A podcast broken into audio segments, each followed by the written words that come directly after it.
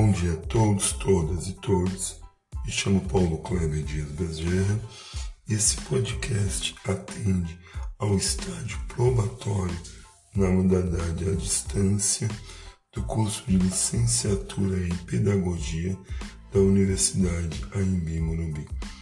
Lembrando, esse podcast está relacionado a, a, ao período de distanciamento social, ou seja, ao período de afastamento das unidades escolares devido à pandemia de Covid-19. Esse podcast tem como objetivo atender a Lei 10.639, isto é, a obrigatoriedade do ensino de história e cultura africana nas unidades escolares brasileiras, em todas as modalidades e níveis. Ao fazermos uma reflexão sobre essa legislação, torna-se evidente que ela é oriunda da necessidade de uma luta antirracista no Brasil. Perceba a terminologia. O título que eu dei ao, ao projeto Uma Escola Antirracista, isto é, uma escola não racista é insuficiente para a realidade. É necessário construir em todos os níveis e modalidades uma escola que se posicione contra o racismo, tendo como referência a terminologia a filósofa e ativista negra Angela Davis, a qual expressa em suas produções que em uma sociedade racista não basta ser antirracista, não basta, perdão, não basta ser não racista, devemos ser antirracista. É esse o objetivo. Entendendo quão grande é o débito do, do povo brasileiro para com a comunidade preta, a comunidade negra, africana e afrodescendente. Não tem como objetivo essa legislação colocar o negro, ou preto, ou afrodescendente em uma condição acima das outras cores e etnias, mas trazer a igualdade étnico-racial ao povo brasileiro. Em uma, uma reflexão, nós tivemos uma disciplina no curso referente ao ensino de história foi possível nessa disciplina uma reflexão sobre o valor da história, o quanto a história é importante para a construção da identidade, para a construção do saber, do entender do passado. E o passado brasileiro, o passado da sociedade brasileira, ele possui uma mácula, uma mancha denominada escravidão. Então, uma sucinta reflexão, tendo como referencial bibliográfico Boris Fausto em sua solene obra História do Brasil, percebemos que após a chegada do europeu, após o processo denominado achamento do Brasil, o Brasil passa por vários períodos de transições econômicas, de transações econômicas, tendo como referenciais a produção de determinados elementos, seja ele a cana-de-açúcar, o café, a extração do ouro, entre outros.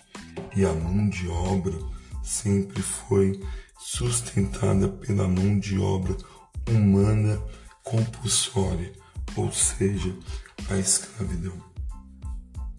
A escravidão nada mais é do que o sequestro de pessoas em sua terra natal e colocando a condição, coisificando, desumanizando essa pessoa e transformando em apenas um produto, uma mercadoria.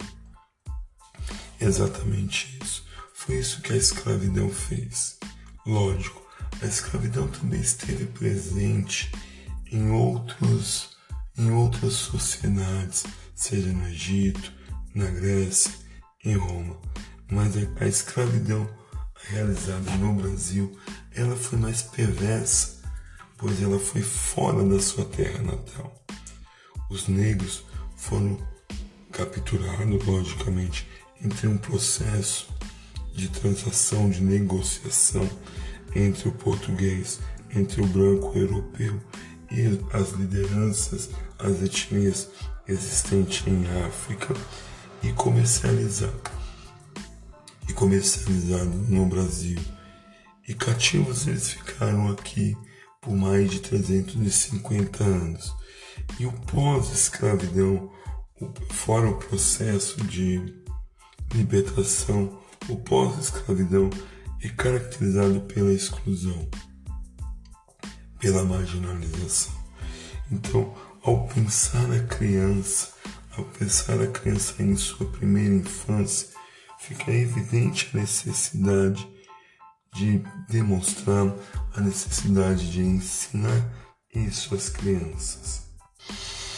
Lembrando, o ser humano é um ser em formação, em constante formação.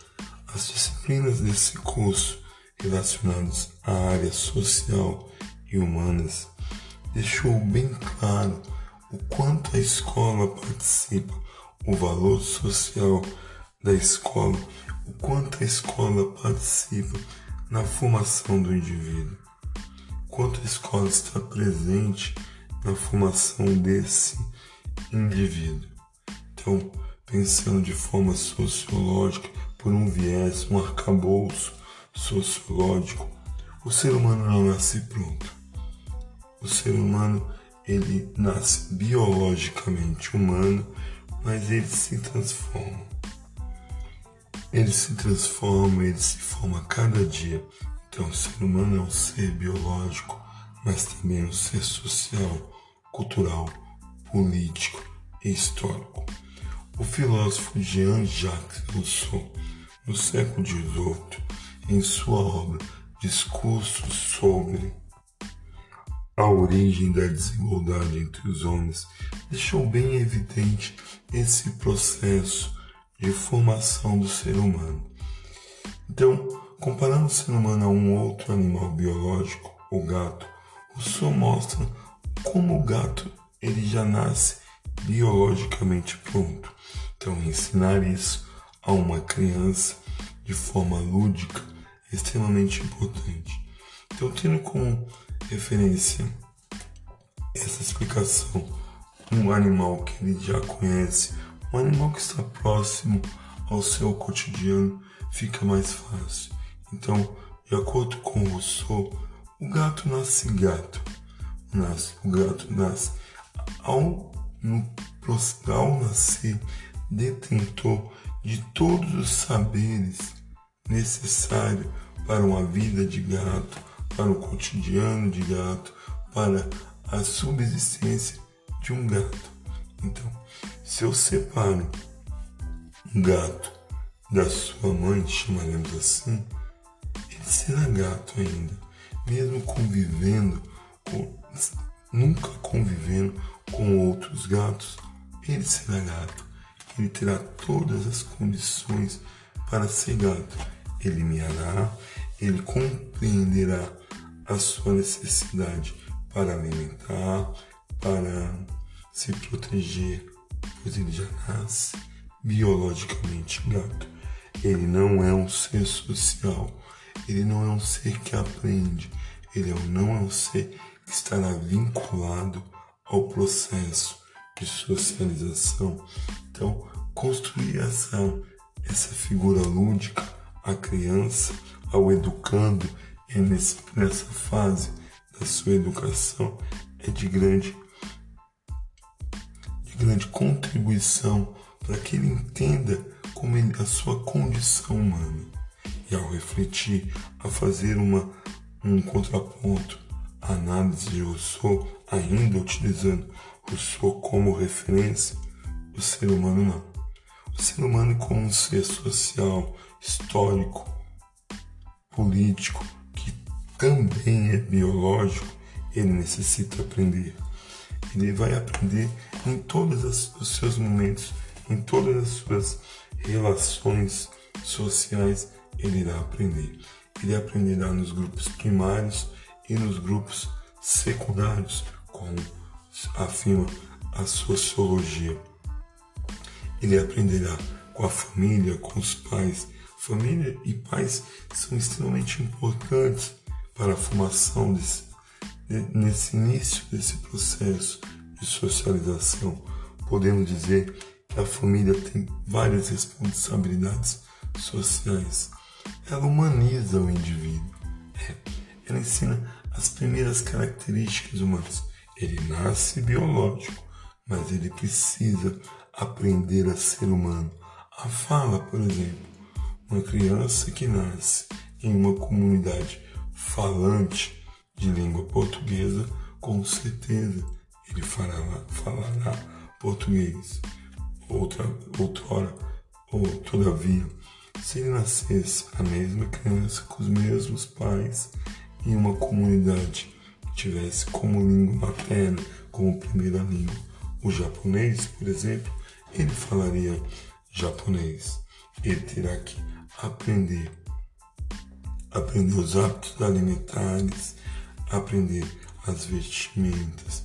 Então a família inicia esse processo de humanizar esse ser biológico. A família também fará a introdução à cultura, os ritos culturais, como a religião. Nós estamos em um país cristão, um país de maioria cristã. Né? Então aqui cristão, cristão protestante, cristão católico. Então essa criança, se for vinculado a uma família cristã protestante, terá um ritual chamado apresentar a igreja. Se for vinculado a uma família tradicional católica, será batizado. No entanto, se for um, um, um bebê do sexo masculino vinculado a uma família hebraica, uma família judia, será circuncisado. Então ele terá a introdução à cultura às tradições, aos valores éticos e morais. Também terá a normatização da sua vida sexual. A família, não posso dizer que a família consegue, mas a família tenta passar as tradições também na questão sexual. A virgindade, por exemplo, quando perder, de que forma perder a virgindade? antes do matrimônio, pós-matrimônio. Então a família é um grupo social de suma relevância, mas a escola também estará de forma presente. Comumente, a sociologia é, é, descreverá a família com, e a escola como os, os grupos principais na estruturação de uma sociedade seriam os alicerces, a parte mais forte de uma sociedade. Essa criança, quando vai para a escola, é a primeira vez que estará desvinculado de uma vida centrada a ela, com horário centrado a ele, com horário de alimento, com horário de banho, com horário de utilizar as outras, os outros ambientes da casa. Na escola, ele terá novas regras, novas normas. A legislação é a mesma da família, Constituinte vigente em 1988, mas na escola ele terá que se adaptar ao contato com outros indivíduos, com outras culturas, com outras eh, origens sociais. E ali, na escola, ele perceberá a diversidade humana. Então, trazer isso para o debate, trazer isso ao entendimento de uma criança é de suma relevância na escola, seja na educação infantil e primeiramente na educação infantil, ele conhecerá outras crianças, outras origens e que ele compreenda isso, a diversidade humana. O racismo nada mais é do que o não entendimento à diversidade humana, o não respeito a essa diversidade. Então, fazer com que essa criança entenda isso é de uma é de um brilhantismo imenso. Então eu posso dizer aqui de forma sucinta que o ser humano é igual, mas diferente, diferente, mas igual. Como eu falei, os gatos são apenas gatos, os cachorros são apenas cachorros. Nós não. Nós somos uma raça diferente. A raça humana, a diversidade da raça humana é de suma relevância.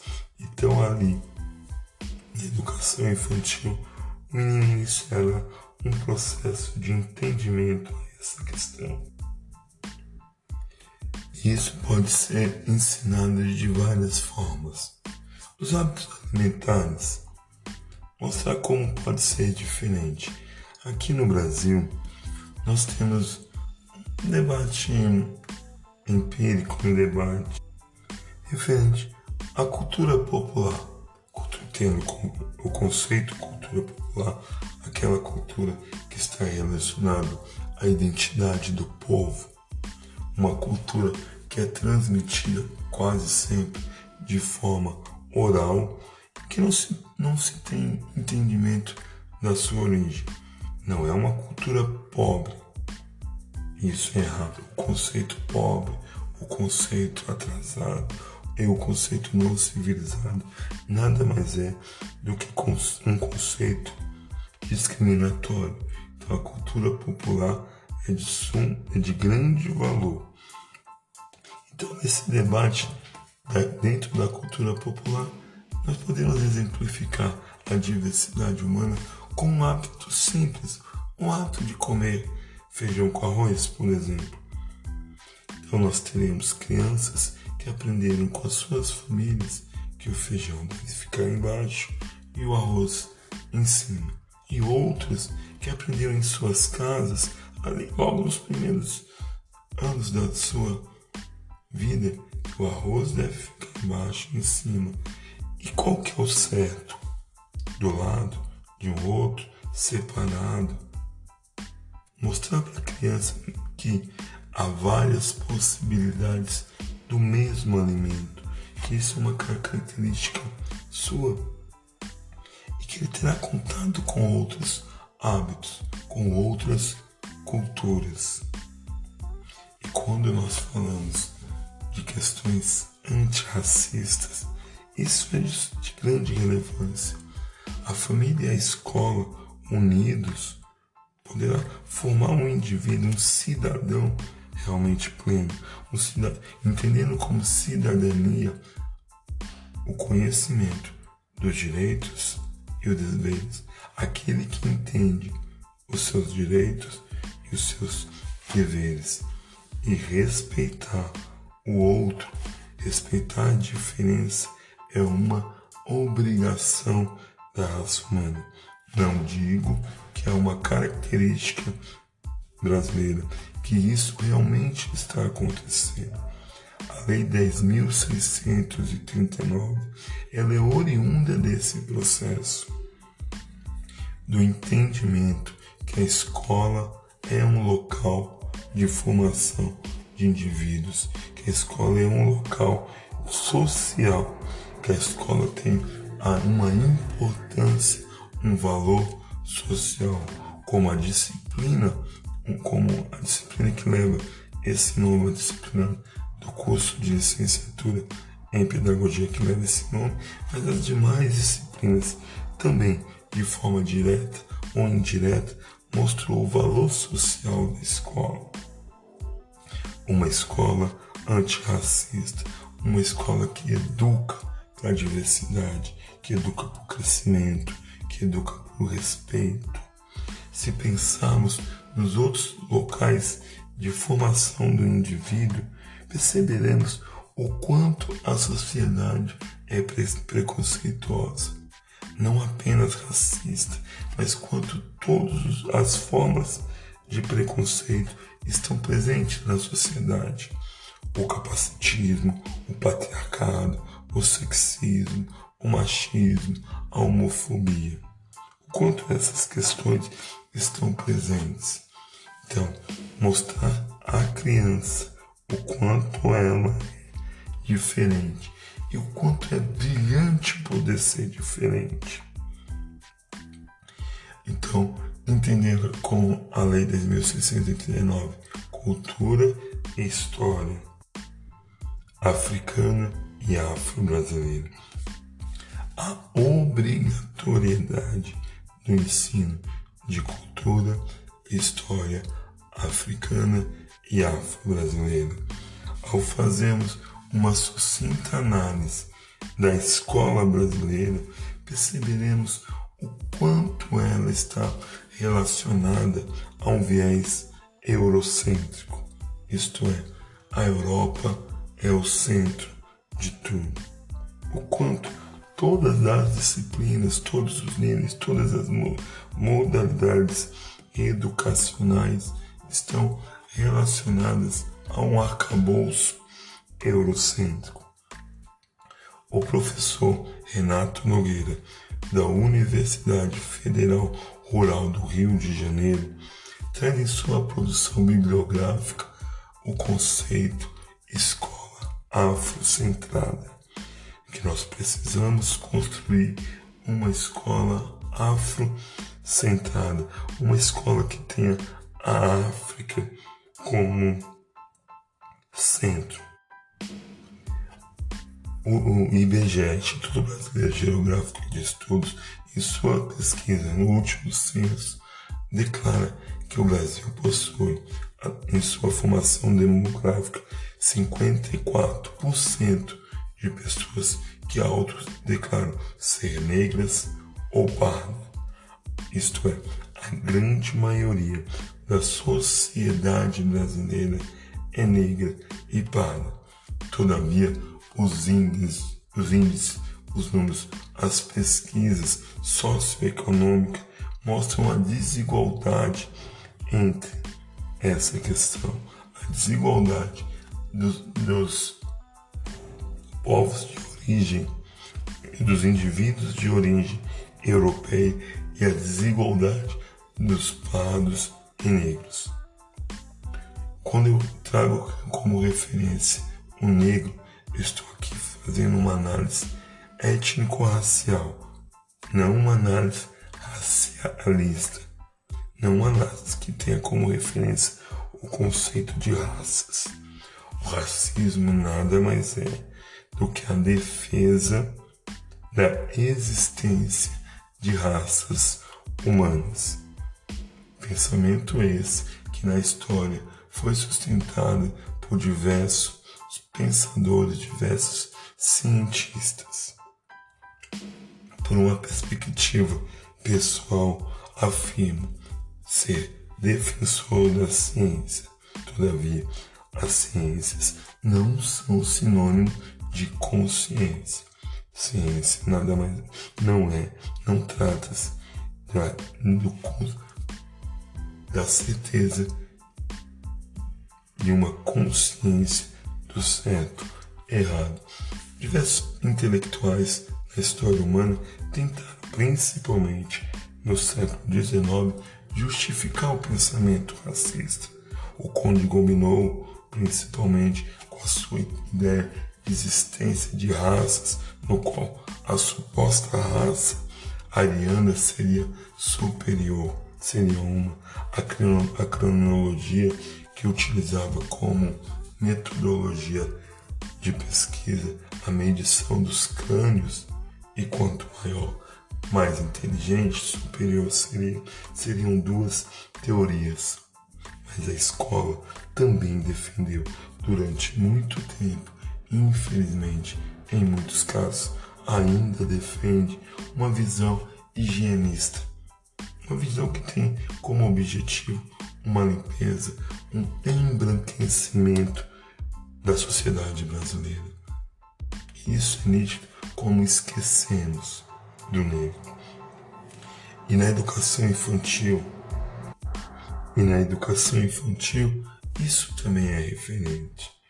Devemos proporcionar às crianças que ele compreenda o valor de todas as religiões, o valor de todas as músicas, o valor de todas as pinturas, não apenas da cultura europeia e, e infelizmente, a cultura estadunidense.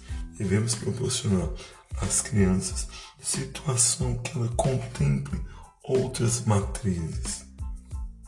Lembrando que a sociedade brasileira possui como origem três matrizes: a matriz europeia, marcada pela presença de europeus oriundos de vários períodos da história, não apenas do século XV e XVI, a matriz nativa ou os povos originários, que grande, grande importância, não aquele personagem folclórico, não apenas um personagem folclórico que deve se lembrar em datas comemorativas, mas os povos originários estão presentes, são frutos da exclusão, da marginalização e da violência.